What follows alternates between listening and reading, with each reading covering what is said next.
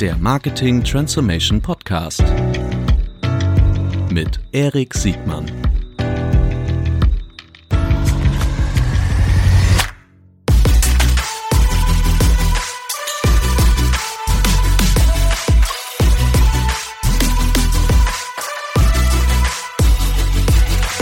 Herzlich willkommen zu einer neuen Folge des Marketing Transformation Podcast. Heute live aus der Hauptstadt der Bundesrepublik Deutschland, fast von unter den Linden, bei den heiligen Hallen der Microsoft. Heute mit Iskender Dierik. Herzlich willkommen, Iskender.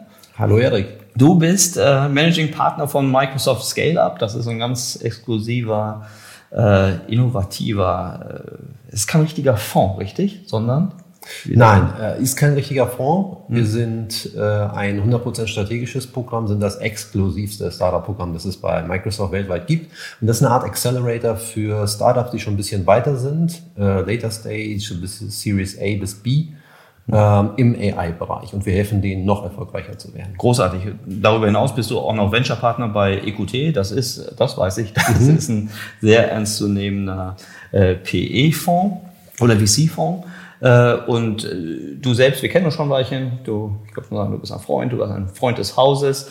Ähm, und du selbst bist ja über viele Stationen gegangen. Äh, du hast selbst Unternehmen gegründet, du bist ein Tech-Spezialist, du bist aber auch ein Marketing-Spezialist. Du warst bei unserem Kundenevent bei den OMR mhm. einer der beliebtesten Speaker auch zum Thema AI, worüber mhm. wir heute sprechen wollen, um das mal zu spoilern. Habe ich noch irgendwas vergessen? Also ich glaube, das trifft es ganz gut. Du hast ein, ein Faible für nischige Fußballvereine, aber darüber werden wir heute nicht sprechen. Äh, oder sag doch mal, was ist dein, was ist dein Lieblingsverein? Ja, das ist eine Fehlinformation, die du da anscheinend hast. Äh, also ich bin Fußballfan, ähm, aber nichts Nischiges. Äh, mhm. Ich bin Fan der natürlich erfolgreichsten und größten Mannschaft in der Türkei, mhm. Fenerbahce Istanbul, mhm. Ähm, Toni Schumacher früher, Christoph Daum, Jogi Löw übrigens. Mhm hat Fenerbahce trainiert. Ja. Und das ist eigentlich der einzige Fußballverein. Das ist der einzige Verein in Istanbul ja. äh, und damit auch der beste und erfolgreichste, konkurrenzlos. Ja. Sehr gut. Iskender, am besten steigen wir gleich ein. Du bist mhm. ein leidenschaftlicher Verfechter oder einfach ja fast ein Evangelist für das Thema äh, künstliche Intelligenz. Wir werden in Zukunft vermutlich AI sagen, mhm. wie Artificial Intelligence. Und ähm, ich glaube, deine Mission ist es, so habe ich es wahrgenommen, äh, gerade in diesem Marketingbereich, die Transformation von Marketing durch AI. Äh, zum einen dafür ein Bewusstsein zu wecken ja. und äh, vor allen Dingen auch die Ängste abzubauen, die damit Absolut. zusammenhängen. Äh, erzähl doch mal vielleicht in einem Satz, was begeistert dich an AI so sehr? Oh, in einem Satz. Nee, mal mehrere Sätze. Ja, weil da selbst man nicht so viel. Meine eigenen Frage, Fragen sind nie ein Satz. Ja, nee, ist einfach zu viel, was mich daran begeistert. Ist für mich tatsächlich so das spannendste Thema jetzt und ich würde sogar sagen bis ans Ende meines Lebens. Und ähm, da kommen so drei Dinge zusammen. Das erste ist, äh, ich meine, hast du früher Night Rider geschaut? Auf, äh, auf jeden Fall. Meine Lieblingsserie. Und wie äh, wie unfassbar oder wie weit weg war das damals? Ein Auto, das alleine durch die Gegend fährt, mit seinem Besitzer spricht, äh, ab und zu mal durch die Gegend fliegt. Das wäre völlig verrückt damals. Mhm.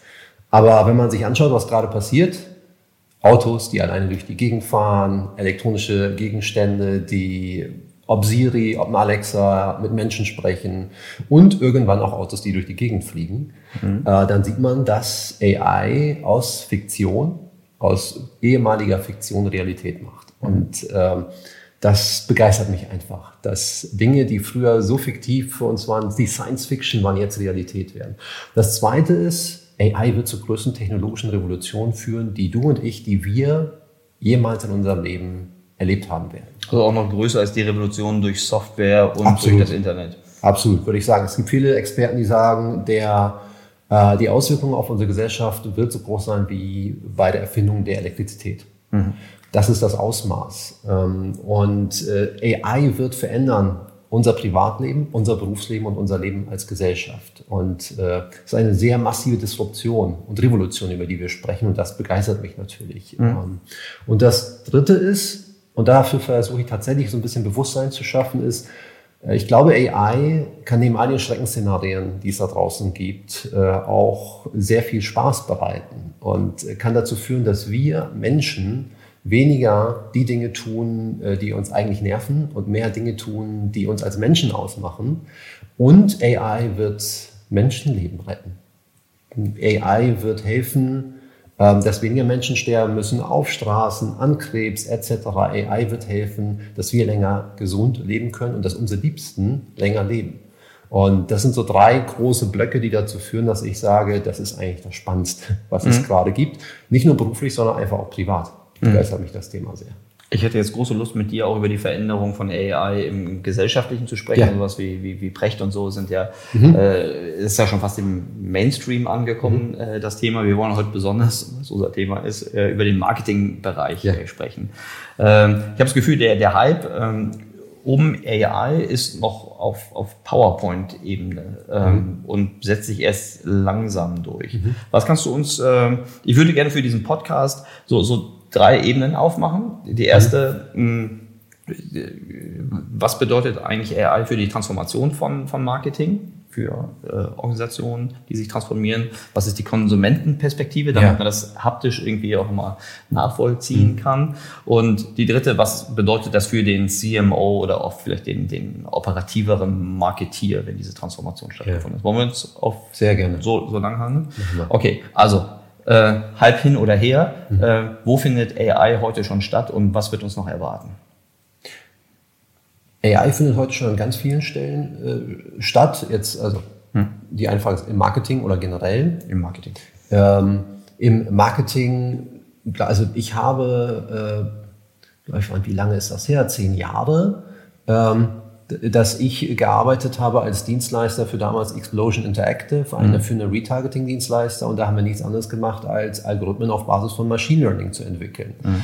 Ähm, also das der Hype AI ist so die letzten zwei, drei Jahre entstanden, aber Machine Learning, intelligente Algorithmen, die, die intelligent lernen, die gibt es schon lange auch im, im Marketing. Mhm. Also auch äh, im Re Retargeting zum Beispiel ähm, äh, spielt äh, AI eine, eine Rolle. Äh, aus meiner Sicht ist das alles noch viel zu unintelligent. Mhm. Ähm, ich glaube, äh, da ist noch, da ist noch ein weiter Weg. Ähm, aber äh, auch, auch bei Themen wie CRM, ähm, bei Unternehmen, die es zumindest sehr, sehr gut machen, mhm. wann wird welche E-Mail rausgeschickt.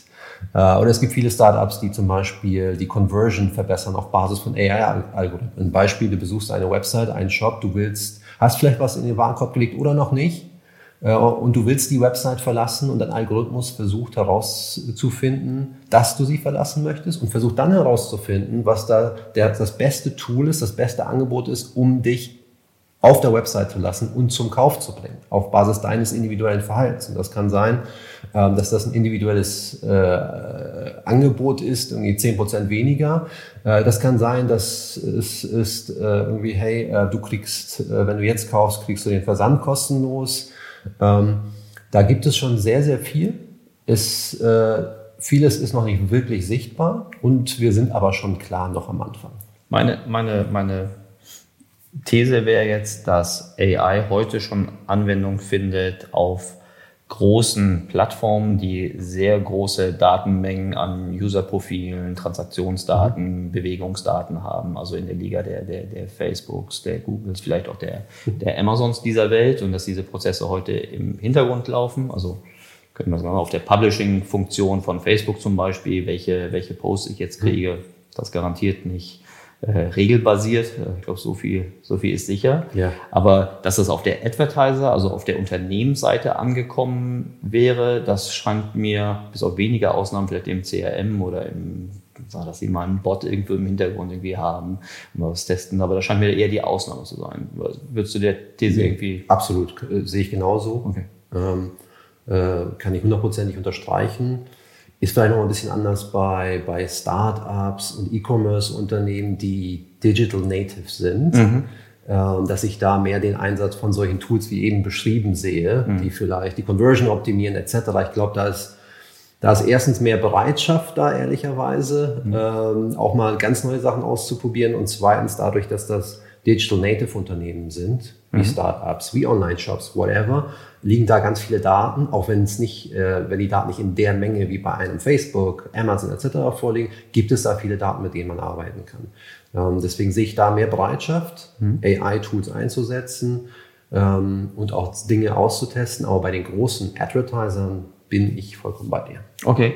Die, ähm, es gibt ja unterschiedliche Anwendungsfälle. Lass uns ruhig mal über Anwendungsfälle sprechen. Mhm. Äh, durchaus erstmal noch aus Unternehmenssicht, damit man so ein bisschen Gefühl kriegt, was, was liegt noch vor uns, was ist vielleicht schon Realität und äh, was ist vielleicht auch unwahrscheinlich.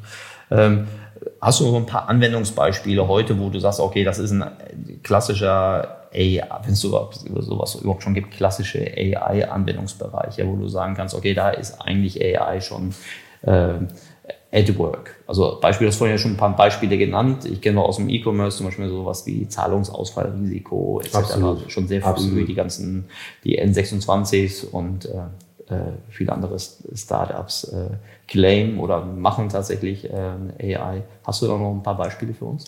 Ja, also das ist definitiv ein klassisches Beispiel. Dann natürlich im Voice-Bereich. Mhm. Ähm, äh, klassisches AI-Thema. Ne? Mhm. Also du sprichst mit einem AI-Bot, der muss auf deine äh, der muss auf deine Eingaben sozusagen reagieren mit intelligenten Antworten. Das ist ein, ist ein klassischer AI-Anwendungsfall. Und ähm, im kreativen Bereich gibt es auch mehr und mehr Themen, AI-gestützte Themen. Im kreativen, wenn ich sage kreativer Bereich, mhm. dann meine ich Dinge wie, äh, da gibt es ein sehr schönes Beispiel von äh, Axe, ähm, also diesem Shampoo äh, etc. Mhm. Äh, Hersteller. Ähm, der, das ist, äh, glaube ich, schon 2015 passiert, äh, AI-basiert ich will jetzt nicht lügen, ich habe es nicht genau im Kopf, aber ich glaube 100.000 verschiedene Versionen seines Clips online ausgesteuert hat, getargetet. Das heißt, eine Werbekampagne, ein, äh, ein Clip, aber individualisiert in, wie gesagt, ich glaube 100.000 verschiedenen Varianten, automatisiert individualisiert mhm. und ausgeliefert. Mhm. Ähm, das sind Sachen, die uns jetzt vielleicht in unserem alltäglichen Tun nicht erreichen, die wir vielleicht nicht so bemerken, aber all das passiert schon. Es ist nur noch nicht auf einem, auf einem großen Scale. Es sind noch viele Testballons und nicht so, dass man sagt, okay, da ist jetzt wirklich das gesamte Marketing von vorne bis hinten auf einer AI-gesteuerten Basis. Hm. Wenn, ähm, wenn wir bei den Use Cases sind, AI wurde in der Vergangenheit oft ja zur Unterstützung von Automatisierungsprozessen mhm. genannt. Das war so erst der erste Use Case, warum mhm. du dich AI vielleicht widmen wolltest, dass du Sachen, die du äh, automatisieren kannst, klar, die kannst du vielleicht auch rein regelbasiert äh, automatisieren, mhm. aber äh, du kannst vermutlich noch einen größeren Business Impact generieren, ja. wenn du es äh, noch intelligenter machst. Ja.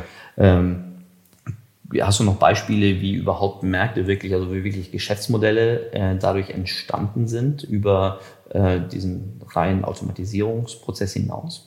Oder ist dieses Assessment überhaupt gar nicht richtig, richtig dass es so die, diese Automatisierung als, als Kernaufgabe in der Vergangenheit für AI-Prozesse gab? Also Beispiel, ja. ähm, die ersten Sprachbots, die ja. entstanden sind, die sind entstanden, weil die Kosten für, für einen Callcenter-Agenten äh, äh, ungünstig waren. Und es war einfacher, ähm, gewisse Kundensegmente einfach auf eine Maschine zu schicken und äh, die hat sich dann äh, mit dem Kunden auseinandergesetzt. Ja. Ne? Diese ersten Anfänge, Spracherkennung, dann haben sie verstanden, okay, Kontext äh, durchgeholt. Bitte geben Sie Ihre Buchungsnummer ein. Dann haben Sie praktisch den Kontext mhm. der Buchungsnummer äh, fallbasiert dann irgendwie äh, weitergeleitet. Das waren so die ersten, zumindest in meiner mhm. Wahrnehmung oder Projekte, die ich so mitgekriegt habe, ja. die ersten Fälle.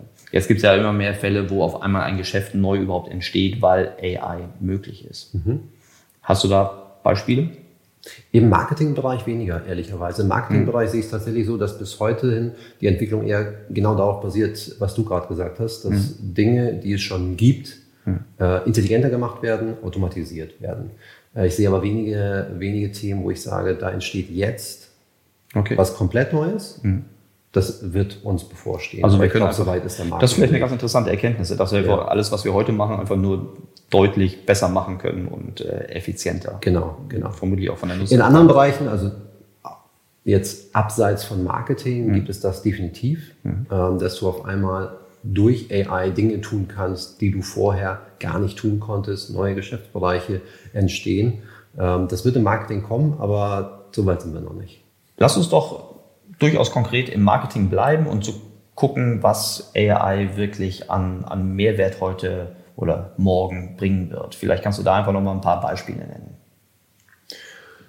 Ich glaube, es ist immer hilfreich zu schauen, wo sind wir heute und ähm, wie kann AI helfen, Probleme, die wir heute haben, zu lösen. Mhm. Und wenn man sich Online-Marketing heute anschaut, dann, ich sage es mal so ein bisschen, bisschen dramatisch, ist, ist Marketing heute für mich von Schmerz geprägt. Mhm. Für beide Seiten vermutlich. Für beide Seiten, für den Marketer als auch für den Konsumenten. Mhm. Ähm, auf der einen Seite haben wir gerade für den Marketer sehr, immer noch sehr manuelle Prozesse. Äh, ich glaube, es gibt wenige Marketer da draußen, die nicht tagtäglich in Excel-Files äh, Daten von Zelle zu Zelle schieben müssen. Excel ist ein tolles Tool von einer richtig, richtig guten Company. Aber wir verbringen noch deutlich zu viel Zeit in Excel mit manuellen Tätigkeiten. Wir müssen Daten manuell irgendwo rausholen, mit anderen Daten zusammenführen, bereinigen. Mhm alles sehr, sehr manuell geprägt. Wir müssen irgendwelche Landingpages sehr manuell bauen. So, nur ein paar Beispiele. Ich glaube, das können wir endlos weiterführen. Mhm. Und jeder Marketer, der jetzt zuhört, äh, kann, glaube ich, noch jeweils immer 100 weitere Beispiele hinzufügen, wie sein Tag, Alltag durch manuelle Tätigkeiten geprägt ist. Das ist das eine. Auf der anderen Seite, Targeting. Wir sprechen jetzt ich weiß nicht, gefühlt seit zehn Jahren über Targeting und wie wichtig Targeting ist etc. Ich finde, Targeting heute ist immer noch unglaublich dumm.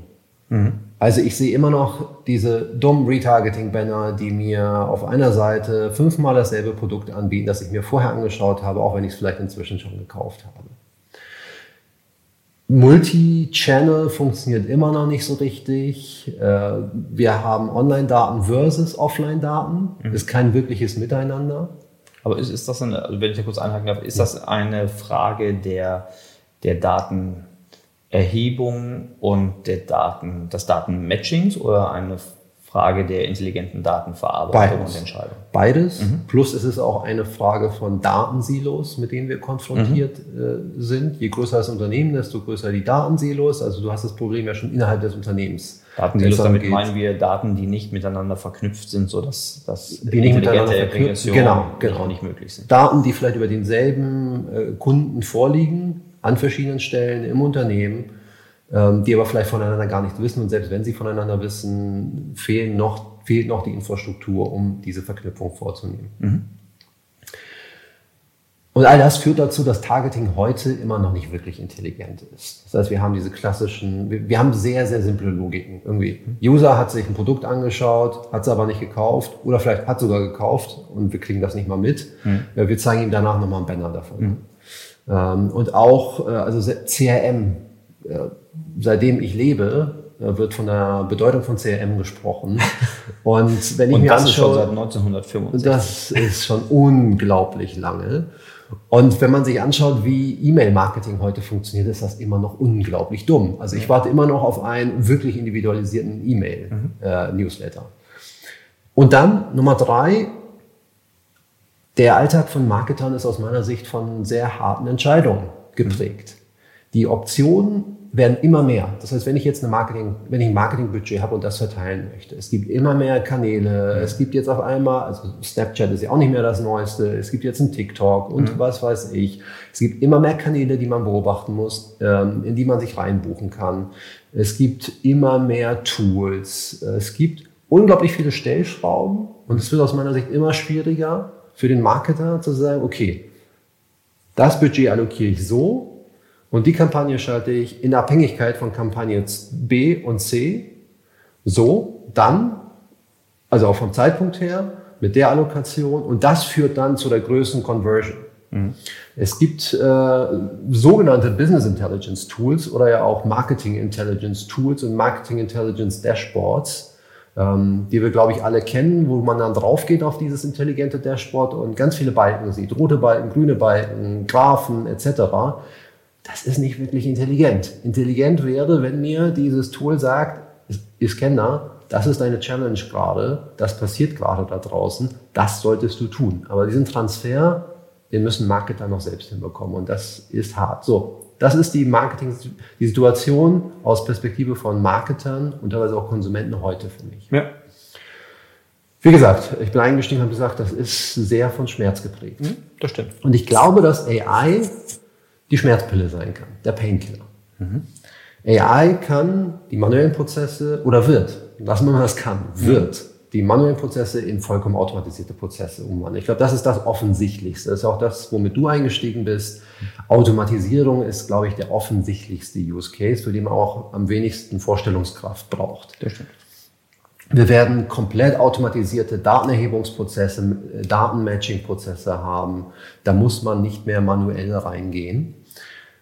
Wir werden mit Hilfe von AI, und das begeistert mich aus Konsumentensicht am meisten, eine hyper-personalized, äh, sorry, jetzt nicht hier mal ins Englische wechseln. Das ist ja, aber wir sind ja Marketing. Ne? Ja, genau. ja, ja schrecklich. ähm, aus dieser aus Welt, in der wir heute sind, die geprägt ist durch schlechtes Targeting, wird AI uns in eine Welt katapultieren, in der es hyper-personalized Marketing geben wird. Das heißt, Erik wird nicht mehr angesprochen, weil er in der Kategorie ist, 30 äh, bis 40-jährige Männer, gut aussehend, gut verdient, sehr erfolgreich, gut gebildet, äh, sondern er wird mit Botschaften angesprochen, weil er Erik ist. Mhm. Auf Basis seines Kaufverhaltens, auf, seine, auf Basis seiner Historie. Und das wird geschehen an verschiedensten Orten, dieses hyperpersonalized adressiert werden.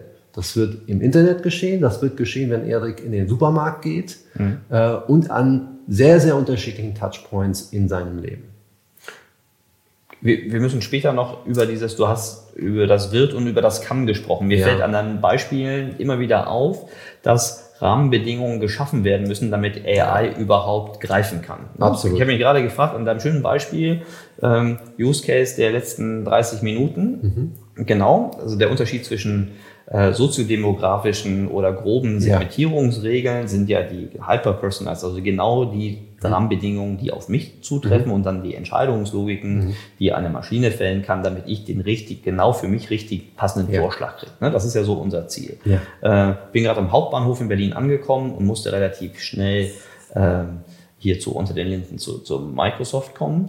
Ähm, Google Maps, obwohl ich mich vollkommen öffne, also alle Accounts verknüpft, ja.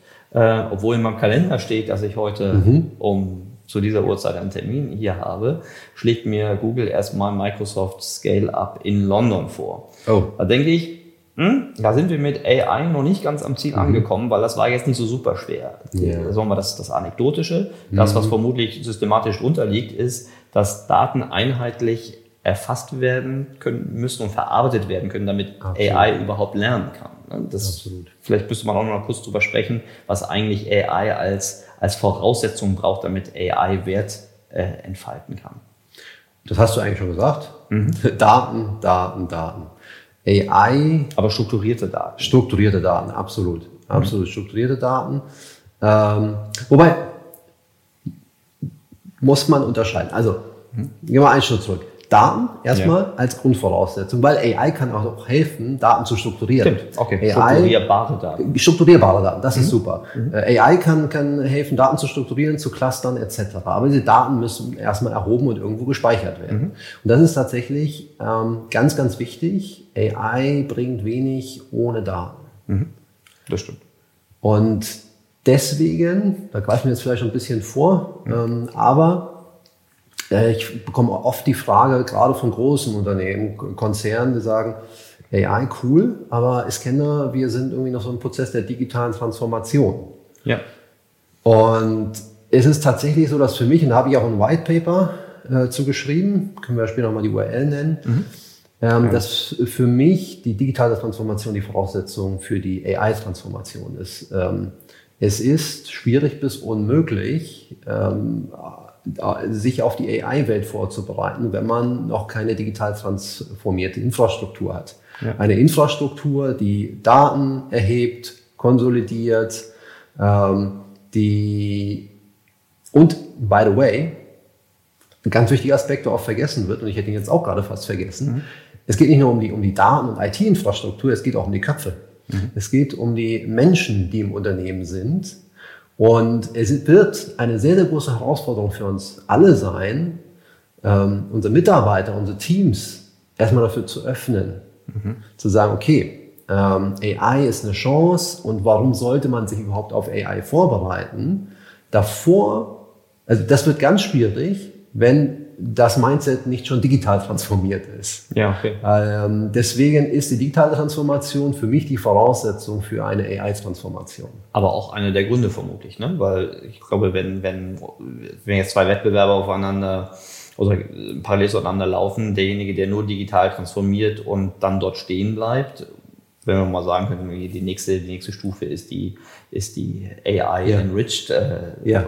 oder enabled Transformation. Ja dann wird das vermutlich ja irgendwann kompetitive Nachteile haben müssen. Absolut. Genauso ist es. Und wir sind jetzt in einem Zeitfenster, wo man sich Wettbewerbsvorteile, wo man Wettbewerbsvorteile generieren kann, wenn man die AI-Transformation jetzt angeht. Hm. Wir werden in einigen Jahren an dem Punkt sein, wo es, keine Wettbewerbs, wo es kein Wettbewerbsvorteil mehr sein wird, sondern eine ähm, ein, ein, integrales, äh, eine integrale Anforderung, um am Markt überhaupt bestehen zu können. Mhm. Deswegen ist jetzt ein super Zeitpunkt, in das Thema reinzugehen, weil wie gesagt, irgendwann, und ich gehe davon aus, dass das nicht sehr, sehr lang sein wird, wird man ein massives Problem haben, wenn man das Thema AI noch nicht angegangen hat. Okay. Die, ähm, du hast vorhin die, die Realität im, im Marketing heute mhm.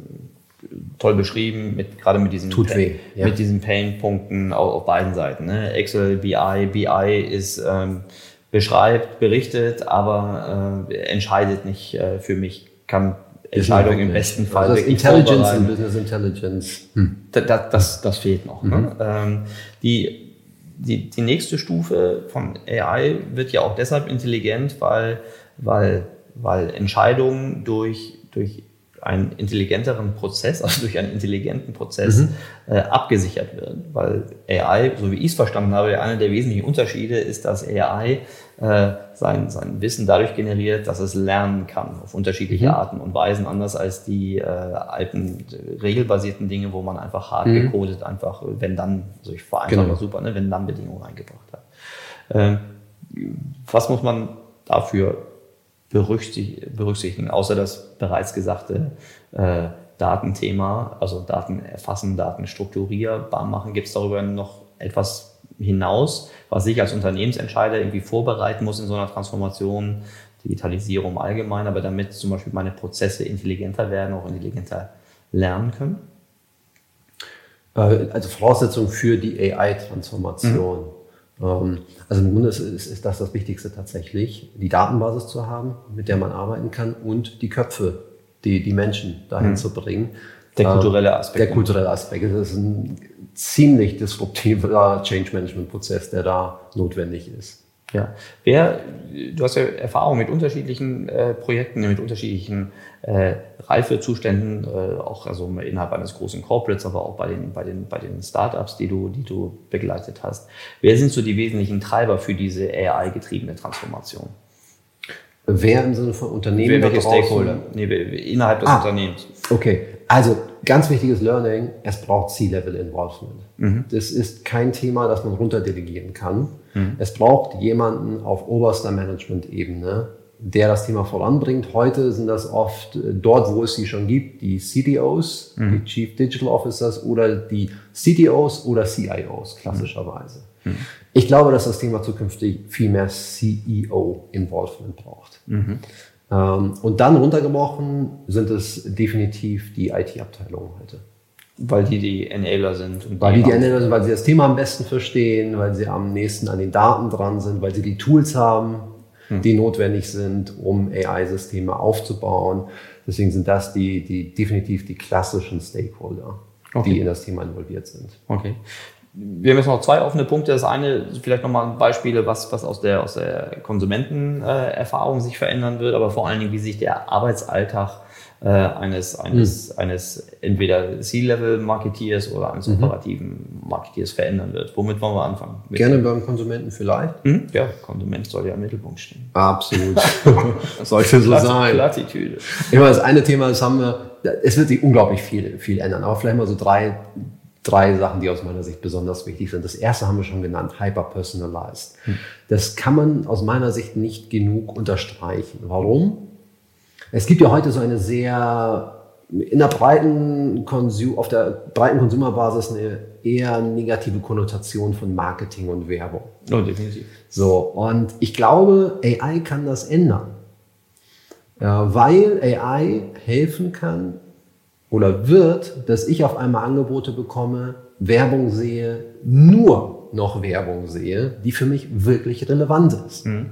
Das heißt, der Mehrwert von, von Werbung wird zukünftig ein anderer sein. Wir kennen das alle, oder was heißt, wir kennen das alle, vielleicht mal ein Beispiel. Der erste Advent mhm. äh, kommt näher. Mhm. Wie, also ich wäre sehr dankbar dafür, wenn irgendein AI-Algorithmus äh, da draußen mir eine Push-Nachricht schicken würde und sagen, Scanner, du hast deiner Frau noch keinen Adventskalender gekauft. Mhm. Und hier ist der Adventskalender, der perfekt ist auf Basis deines Kaufverhaltens der letzten Jahre und by the way, ich kenne auch den Geschmack deiner Frau vielleicht sogar. Mhm. Das ist echter Mehrwert für mich. Dann sage ich, Dankeschön, mhm. kaufen. Und wenn man jetzt mal guckt, ehrlicherweise auch heute, ich lasse mich ja influenzen durch, durch Dinge, die ich bei, bei sehen wie viel Fashion-Sachen ich schon gekauft habe, auf Basis von Werbung, die ich bei Instagram gesehen habe. Und die du nicht als Werbung empfindest, sondern als so kuratierte genau. Inspiration. Genau. So. Mhm. Deswegen hyper-personalized heißt, ich bekomme endlich nur noch Werbung, die für mich wirklich relevant ist. Mhm. Und dann ist Werbung Mehrwert für mich. Mhm. Das wird sich ändern. Das ist, finde ich, die wichtigste Entwicklung. Mhm. Das zweite ist, es wird alles noch viel mehr convenient, mhm. als es heute ist. Mhm. Also auch, auch Online-Shoppen ist heute immer noch teilweise mit Pain versehen. Ja. Wenn man sieht jetzt irgendwie, ich gucke mir jetzt auf dem Handy, gehe ich jetzt irgendwie äh, auf, auf Zalando oder wohin auch immer, lege mir Dinge in den Warenkorb, die dann, wenn ich äh, die, das Device wechsle, da nicht mehr sind. Ja. Ähm, das wird eine Versandart auswählen, du musst eine Zahlungsart auswählen. Ja, schrecklich, schrecklich. Ja. Online versus offline wird auch bequemer. Mhm. Ich werde in, in offline in einen physischen Store gehen und äh, der Store wird mich erkennen und wird mir auf Basis meines Kaufverhaltens individuelle Angebote ausspielen können. Und drittens, aber das ist eigentlich auch ein Part von, von es wird, es wird komfortabler. Ähm, AI wird uns intelligente Systeme an die Hand geben, Shopping-Assistenten, die es uns einfacher machen werden, relevante Produkte für uns zu finden. Ich meine, du kennst das jetzt wahrscheinlich nicht als gut gekleideter Mann, aber man hört ja, dass viele Männer, ähm, vielen Männern das Thema Shopping vielleicht nicht so liegt. Da kann AI helfen. Ja. AI kann sagen, okay, guck mal, Erik, das ist der Style, der passt richtig gut zu dir. Ich habe hier Produkte. AI wird irgendwann dir sogar helfen. Und da gibt's von Amazon sogar schon ein Produkt, ähm, dass du morgens, wenn du deinen Kleiderschrank aufmachst, dich da vor eine, vor eine Kamera stellst und dir sagt, du, heute empfehle ich dir, das und das anzuziehen. Und irgendwann wird äh, das System dir auch sagen, ich habe gerade den Wetterbericht gecheckt, du solltest lieber eine Regenjacke anziehen. Ja. Und stimmt das, dass sie auch Systeme haben, wo sie ähm, anhand der, meiner, meiner Gesichtszüge meine Stimmung erkennen können. Also die, die Absolut, da ist Microsoft sehr groß mhm. in dem Thema. Da haben wir auch äh, eine, äh, eine, Demo, unten, die ich dir später zeigen kann. Mhm. Ähm, Tracken der, der Emotionen ist, ein, ist ein, tatsächlich ein Punkt, äh, wo Microsoft und viele andere Technologieriesen schon relativ weit sind. Ja. Also ich finde das ein schönes Beispiel, wie man noch eine weitere Datenquelle dazuziehen kann, um einfach bessere, bessere Entscheidungen äh, herbeizuführen. Absolut. Also nach Bewegungsdaten vermutlich genau. emotionale Stimmungsdaten. Genau. Äh, die, ja. die nächste Generation. Ja, was, was auch bedeutet, dass du vielleicht mal nicht mit Werbung angesprochen wirst, weil du gerade in einem schlechten Mut bist und gerade ja. nicht offen bist für Werbung. Ich habe da auch drüber nachgedacht, nach welcher Regel man eigentlich noch meine Spotify-Listen mhm. verbessern könnte, die ich gar nicht so, so doof finde, aber mhm. was äh, Spotify nicht mitkriegt, ist der Kontext, in dem ich äh, Gerade, ja. die Liste habe. Das stimmt. Sonst ist vermutlich Spotify und YouTube-Vorschläge auch eher ein Positivbeispiel für, für AI-Anwendungen. Absolut. Okay. okay. Also da wird noch vieles Neues an Hyper-Personalization.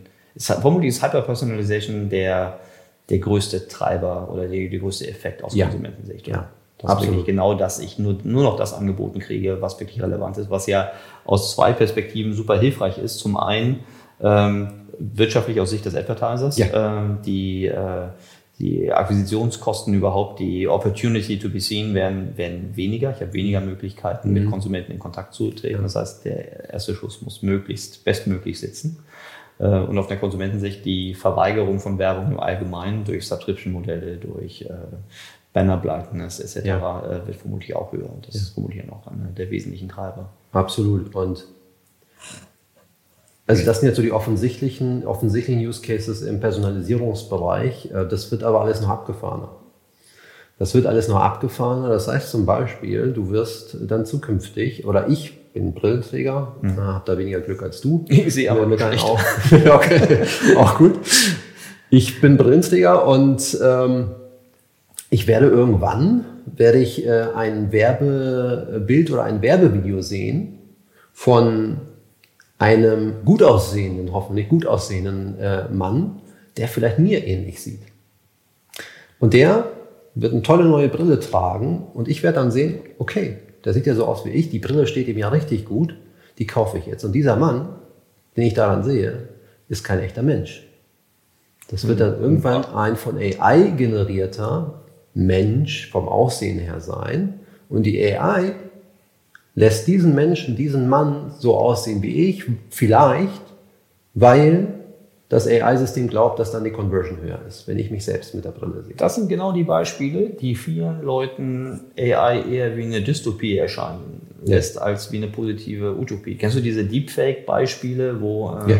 der Schauspieler, der während dem Interview Tom Cruise nachmacht, sich zu Tom Cruise verwandelt und etc. Ja. Können wir auch in die Shownotes reinpacken. Das ist übrigens, äh, du, du bist anscheinend Experte, das ist, äh, was beidem zugrunde liegt. Also dem Beispiel, das ich gesagt, äh, gerade genannt habe und das, was du gerade sagst im, im Deepfake-Bereich, dem liegt mein Lieblings-AI-Algorithmus zugrunde. Sollte sich jeder einmal merken, GAN, G-A-N.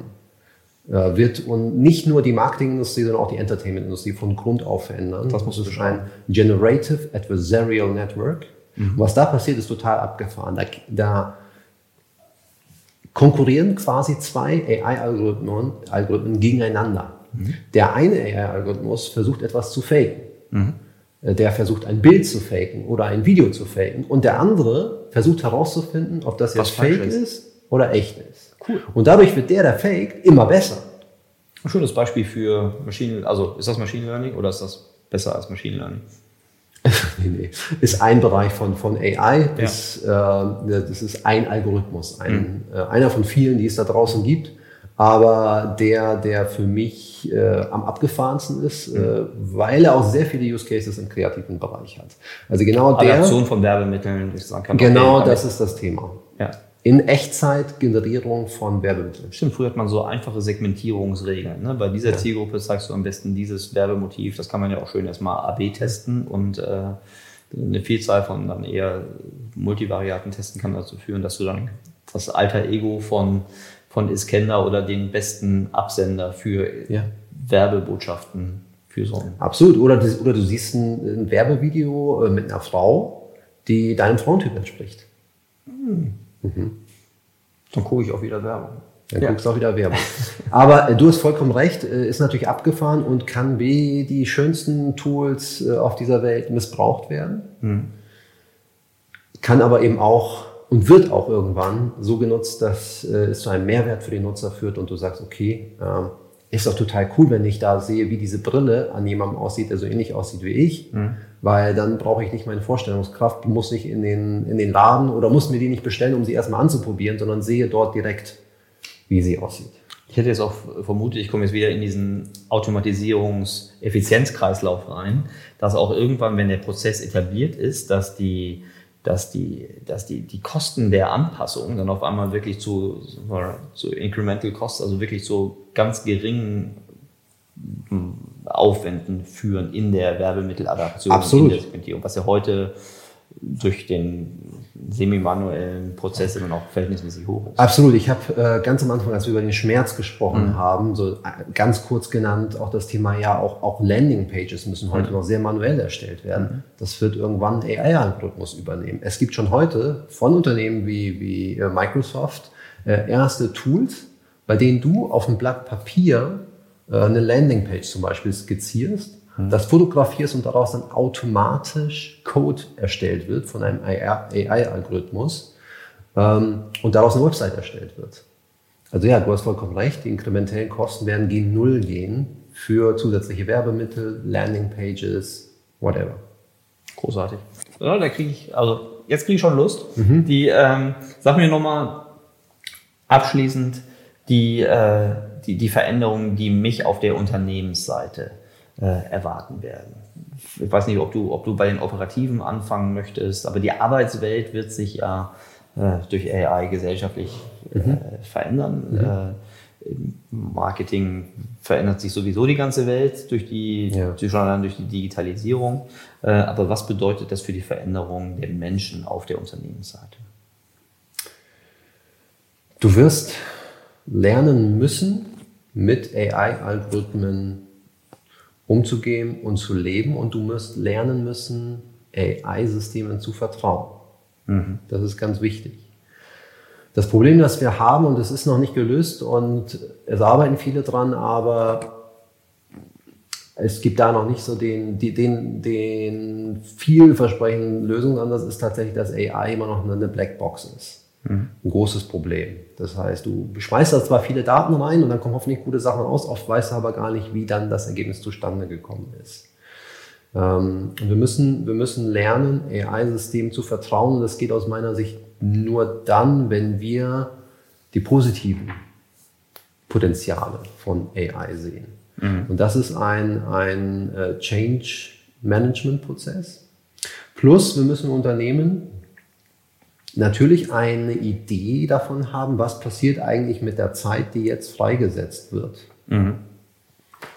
Da müssen wir eine Idee von haben. Ich glaube, dass es zu einer sehr positiven Veränderung führen kann weil ich sehr viel davon halte, dass man weniger menschliche Zeit auf manuellen, repetitiven, langweiligen Tasks verbringt ähm, und viel davon halte, dass man so viel wie möglich auf so viel wie möglich investiert, Zeit investiert in Bereichen, die uns eigentlich als Menschen auszeichnen. Das sind Themen wie Kreativität, Empathie, Strategie, Dinge, die Maschinen heute nicht können, die Maschinen vielleicht, wir wissen es nicht, irgendwann tun können, aber auf absehbare Zeit nicht. Hm. Also auch eine Strategieentwicklung, eine, eine kreative äh, Geschäftsfeldentwicklung oder Maßnahmenentwicklung innerhalb eines bestehenden äh, Geschäftsfeldes. Absolut. Das wird dann wieder wichtiger. Genau. Und das Wichtigste ist aber, wir müssen jetzt anfangen. Jeder da draußen muss jetzt anfangen, sich mit dieser Zukunft auseinanderzusetzen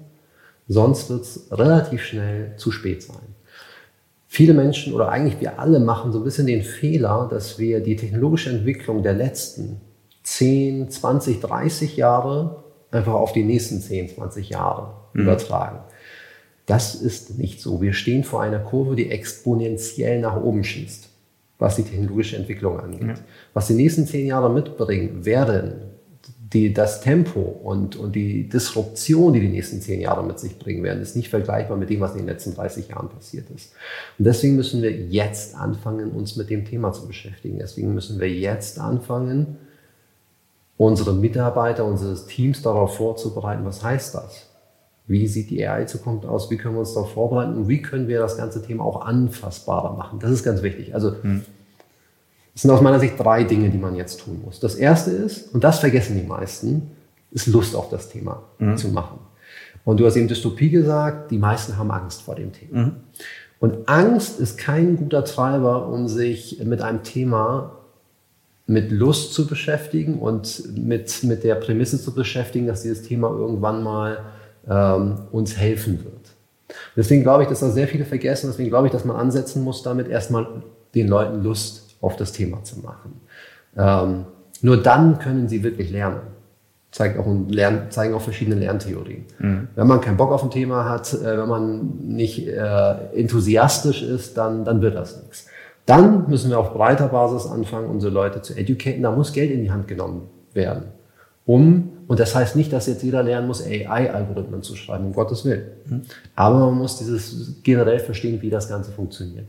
Und dann der dritte Punkt, muss man schnellstmöglich mal anfangen, irgendwas zu machen. Und dieses irgendwas zu machen heißt, erste Pilotprojekte, erste Sachen ausprobieren und nicht nur sprechen, sondern mhm. einfach mal das Ganze anfassbarer machen. Und wenn es irgendwie, auch wenn das jetzt ein sehr langweiliger Use Case inzwischen sogar ist, weil so viele haben, aber selbst wenn es mal ist, äh, irgendwie einen AI-basierten Chatbot aufzusetzen. Oh, ich finde das gar nicht so doof. Also so ein Chatbot, das ist ja gerade schön nachvollziehbar. Das kann man, da kann man das genau. Resultat sehen, also genau. in, der, in, der, in der Lead-Veredelung oder Ja. im, im, also das ist ein schönes Ja. Beispiel, was man in Akquisitionsmarketing als auch im Retention-Marketing gut, gut einsetzen kann. Einfach mal ausprobieren. Ähm, jedem, jeder findet da im Unternehmen idealerweise so den, oder jedem die Aufgabe geben, hey, ähm, schau dir mal bitte an, das würde ich machen. Das wäre ich jetzt CEO äh, von einem dieser Unternehmen, die du ansprichst, würde ich, würde ich äh, jedem nahelegen im Unternehmen, sagen, erstmal, ich, ähm, bilde dich weiter. Und zwar ins Schauen nach Use Cases in deinem Bereich, wo du Dinge mit AI verbessern kannst, ohne dass das jetzt ein Zweijahresprojekt ist. Das ist ganz wichtig. Themen, die man schnell, da hast du so ein Chatbot, äh, eine Geschichte, die man meistens inzwischen so viele Frameworks und fertige äh, Bausätze gibt. Muss ich nochmal neu erfinden. Nee, kannst du so schnell live schalten. Und dadurch verlierst du auch so ein bisschen die Angst, wenn du Ergebnisse siehst. Ähm, macht Spaß. Mach, kannst du anderen Leuten im Unternehmen das zeigen? Das ist, glaube ich, auch ganz wichtig. Sag hier, wir machen mal irgendwie eine Brownback-Session. Ich zeige euch mal, äh, was ich hier im AI-Bereich gemacht habe. Und ich war selbst auch kein AI-Experte und so weiter. Ich finde, ich finde das total plausibel. Ich glaube, dass sogar AI-Beispiele, so wie wir sie gerade genannt haben, oft auch viel greifbarer sein können als zum Beispiel viele der, ähm, der noch, noch regelbasierten Beispiele, was ich im, im Bit-Management, im AB-Testen etc., Ja. ähm, weil sie halt so, äh, weil sie so wenig intuitiv nachvollziehbar Ja, sind. total. Eine große Kette brauchen, während sowas, was du vorhin nanntest, Ja. äh, die, die Anpassung eines kreativen Motives äh, auf die Zielgruppe, äh, diese Mhm. Bildadaption, äh, das kann jeder, auch wenn er jetzt kein, kein, kein, kein analytischer oder quantitativ orientierter Mensch ist, äh, sehr, sehr schnell nachvollziehen, hätte ich gesagt. Hm. Absolut. Okay, also du willst, ich fasse das zusammen, du sagst anfangen, geringe Hürden, Ja. geringe Laufzeiten Ja. ansetzen, Ja. um möglichst schnell Learnings und auch Lust äh, zu, zu generieren und damit Ängste abbauen und damit ins Lernen ansteigen. Und bitte, bitte, bitte C-Level-Involvement. Das Thema ist zu wichtig, als dass es nicht einen Sponsor auf C-Level geben sollte. Weil man sie auch durchhalten muss und weil es eine So ist Transformation es. ist, die in alle So Bereiche es. rangeht. So Okay. es. Du hast, ähm, du hast äh, zu diesem Thema viel veröffentlicht. Mhm. Ähm, vielleicht packen wir einfach nochmal die Adresse, wo, wo Ja. das sehr, aus meiner Sicht sehr, sehr greifbare, aber, aber überhaupt nicht triviale äh, White Paper Mhm. äh, verfasst. Also ich, ich, also ich fand sie gut verständlich, Mhm. auch äh, mit meiner begrenzten Auffassungsmöglichkeit. Ich fand vor allen Dingen deine Beispiele, dieses Beispiel, Mhm. wie komme ich eigentlich dazu, dass ich äh, äh, Hunde- und Katzenbilder Ja. Mhm. richtig erkenne. Ähm, das sind die methodischen Prozesse. Der Klassiker, dahinter. Äh, das fand ich sehr, sehr, sehr, sehr greifbar. Und ich habe es auch im Unternehmen festgestellt, als ich äh, deine White Paper geteilt habe, wie viel Begeisterung Mhm. bei mir im Unternehmen dieses Thema nochmal Mhm. äh, ausgelöst hat. Also deshalb, das scheint gut zu funktionieren. Äh, Mhm. Kompliment. Ähm, sag nochmal die Adresse vielleicht hier für diejenigen, die jetzt gerade im Auto sind und nicht auf die Show Notes gucken können. Embrace-AI.com. Embrace, also Bindestrich AI.com. Sehr gut. Wir packen das in die Show Notes und ähm, da gibt es dann noch jede Menge weiterführende Quellen in diesem, auf dieser Ja. Seite und da sind die ganzen White Paper drauf. Sehr gut. Ähm, jetzt nochmal meine, meine Abschlussfrage Mhm. kennenlernen. Du selbst bist ja, äh, du hast einen breiten Erfahrungshintergrund in unterschiedlichen Bereichen, Marketing, Tech, äh, Venture Capital, äh, aber auch Education. Du machst ja auch viel Themen um zum Beispiel solche Dinge wie zum Beispiel Kommunikation von Präsentationen äh, äh, erfolgreicher zu machen. Wie hältst du dein so breites und tiefes Wissen, wie hältst du das frisch? Erstens mit Abstand am wichtigsten ist Lesen, Lesen, Lesen. Ich lese einfach, glaube ich, relativ viel, nutze jeden, jede Gelegenheit zu lesen und äh, habe da äh, im AI-Bereich, glaube ich, so die, die Newsletter, die man abonnieren muss, abonniert. Äh, also ich lese weniger Bücher auch, aber das meiste ist online, das meiste sind Artikel und das meiste kriege ich eigentlich über Newsletter tatsächlich. Die sind auch auf embrace-ai.com ähm, verlinkt. Da sind auch super Beispiele immer drin. ne? Also das, Ja. Das ist wirklich schön, schön anschaulich. Absolut. Das ist das Erste. Das Zweite ist, ich versuche mich mit den richtigen Leuten zu umgeben. Das äh, ist ganz, ganz wichtig. Netzwerk. Das heißt, Leute, die mir was beibringen können. In meinem Beispiel jetzt, äh, natürlich bin ich jetzt auch in einer dankbaren Position bei Microsoft. Da gibt es einfach an jeder Ecke unglaublich talentierte Menschen, die äh, an der vordersten Front der AI-Entwicklung sind. Mhm. Äh, aber ich persönlich liebe es generell, mich auch mit, mit technologischen Menschen zu umgeben, bin auch Gründer von AlphaList, äh, mhm. äh, CTO, ähm, einem führenden Netzwerk, wo wir einfach die, die führenden CTOs in Deutschland mhm. zusammenbringen. Und das ist, aber das würde ich auch jedem empfehlen. Ihr müsst jetzt nicht äh, ein Netzwerk gründen unbedingt. Mhm aber versucht euch mit den richtigen Leuten zu umgeben, die mhm. Experten sind in verschiedenen Bereichen. Und das ist für mich immer eine große Inspirationsquelle gewesen. Mhm. Deswegen bin ich auch so gerne in deiner äh, Umgebung, Erik. Total nett, dass du das sagst. Aber wir beide wissen, dass das äh, für AI wenig hilfreich ist. Ja, das habe ich jetzt nicht gesagt. äh, ja, für alles so. andere vielen Dank. Und dann ja? eine letzte Sache noch, die ja. für mich in meinem Leben schon immer ganz, ganz wichtig war. Und das ist auch anknüpfend an das Thema AI-Transformation in Unternehmen gerade ausprobieren. Mhm. Ich finde es sehr, sehr wichtig, dass man Dinge nicht nur liest, sondern irgendwie auch ausprobiert. Und was heißt das bei mir persönlich? Bei mir persönlich heißt das, ich liebe es, äh, kleine Side-Projekte aufzusetzen, mhm. wo ich dann äh, Dinge einfach mal ausprobieren kann äh, mit kleinen Prototypen. Mhm. Super. Ja, finde ich, finde ich super spannend. Ähm, Nochmal wegen des Austausches. Gibt es so etwas wie eine AI-Hauptstadt? Ja, vermutlich ist sie irgendwo in, in China. So, aber jetzt mal aus deiner, ja. aus deiner, aus deiner Perspektive, Microsoft, ne? ich weiß, ja. dass ihr natürlich im, im Seattle-Mutterland, in London, Berlin, ich glaube in, in, in Tel Aviv oder ja. habt, ihr, habt ihr auch was. Ähm, wir sitzen jetzt hier in Berlin. Äh, wenn wir jetzt kurz den asiatischen Markt mal eben rausnehmen aus äh, aus wirtschaftlich ja. slash politischen Gründen. Äh, wo ist denn aus deiner Sicht die AI-Hauptstadt in der ja, westlichen gibt, Welt? Ja, gibt es glaube ich nicht die Hauptstadt, aber Kanada ist ganz weit vorne. Echt? Ja, Kanada ist ganz weit vorne, Toronto, Vancouver, großartige Universitäten, großartiges Talent, ähm, sind sehr, sehr weit vorne in der Forschung. Ja, gut zu hören. Ja. Alright. Es kennt da ganz herzlichen Dank. Ich hätte Lust auf so einen, so einen regelmäßigen AI-Update mit neuen äh, Use Cases. Äh, ich bin sicher, wir werden von dir noch in, in Kürze und in, in, weiterer Zukunft noch äh, viele tolle Neuigkeiten hören. Und ich freue mich schon auf die, auf die nächste Schritte. Ganz herzlichen Dank. Danke dir. Großartig.